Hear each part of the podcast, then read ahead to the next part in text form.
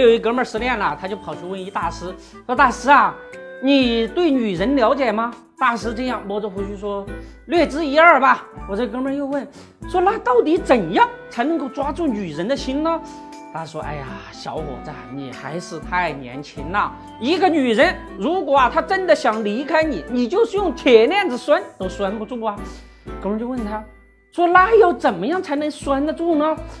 这大师说，哎呀，我怎么跟你说呢？要用金链子。这只是一个笑话啊！我们今天看一看王石为了抓住爱情，他会怎么做呢？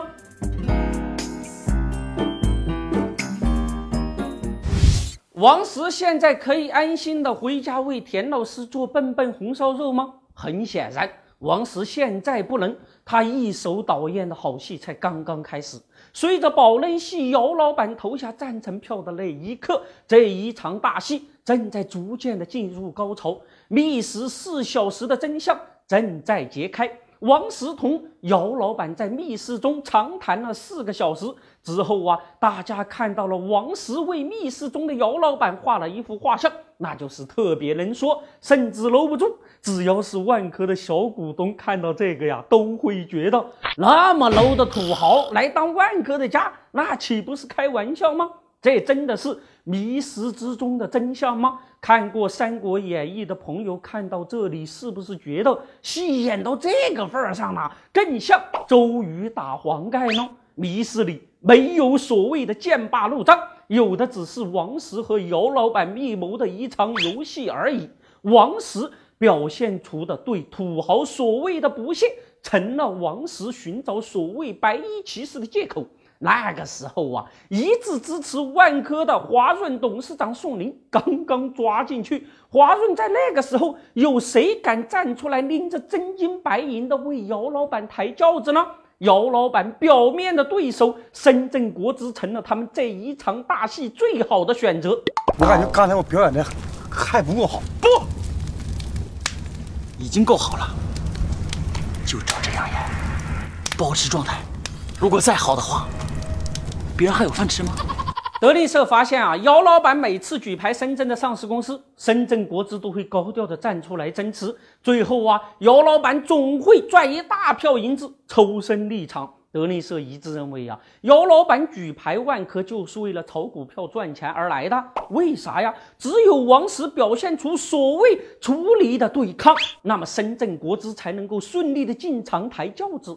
那问题的关键就来了，王石为啥乐于配合姚老板呢？田小姐的日记呀，泄露了玄机。一个肚子饿了都要给远在重阳的田小姐打电话的王石。除了做一手笨笨红烧肉之外呀，王石还有什么值得田小姐继续崇拜的呢？宝能举牌万科之前呐，田小姐一度拒绝了王石的求婚，与男闺蜜约会之说更是甚嚣尘上。一个六十多岁的老男人呐，需要一场轰轰烈烈的尊严保卫战、股权之战，王石封神。